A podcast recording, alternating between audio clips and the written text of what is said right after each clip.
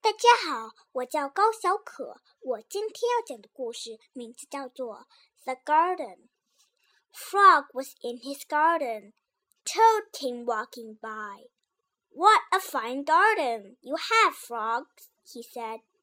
Yes, said Frog, it is very nice. But it was hard work.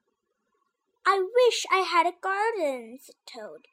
Here are some flower seeds. Plant them in the ground, said Frog, and soon you will have a garden. How soon? asked Toad. Uh, quite soon, said Frog. Toad ran home. He planted the flower seeds. Now, seeds, said Toad, start growing. Toad walked up and down a few times. The seeds did not start to grow. Toad put his head close to the ground and said loudly, Now, seeds, start growing! Toad looked at the ground again. The seed did not start to grow. Toad put his head very close to the ground and shouted, Now, seeds, start growing! Frog came running up the path. What is all the noise? he asked.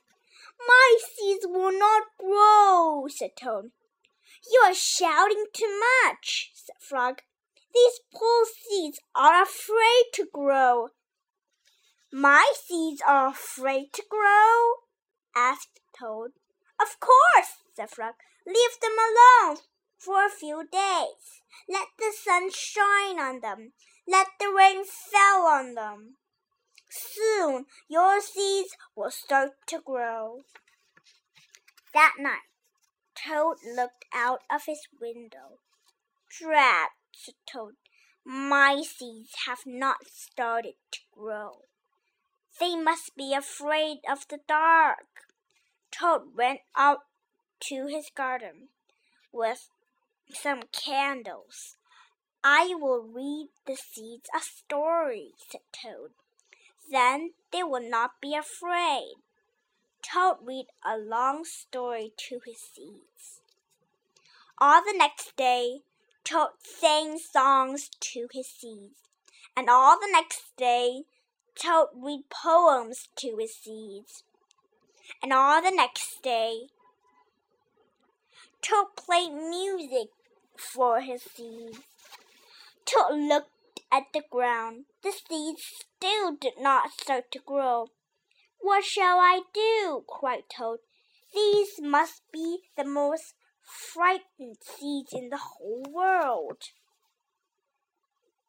Then Toad felt very tired, and he fell asleep. Toad, Toad, wake up, said Frog. Look at your garden. Toad looked at his garden Little green plants were coming up out of the ground. At last, shouted Toad, my seeds have stopped being afraid to grow. And now you will have a nice garden too, said Frog. Yes, said Toad. But you were right, Frog. It was very hard work. 我的故事讲完了，谢谢大家。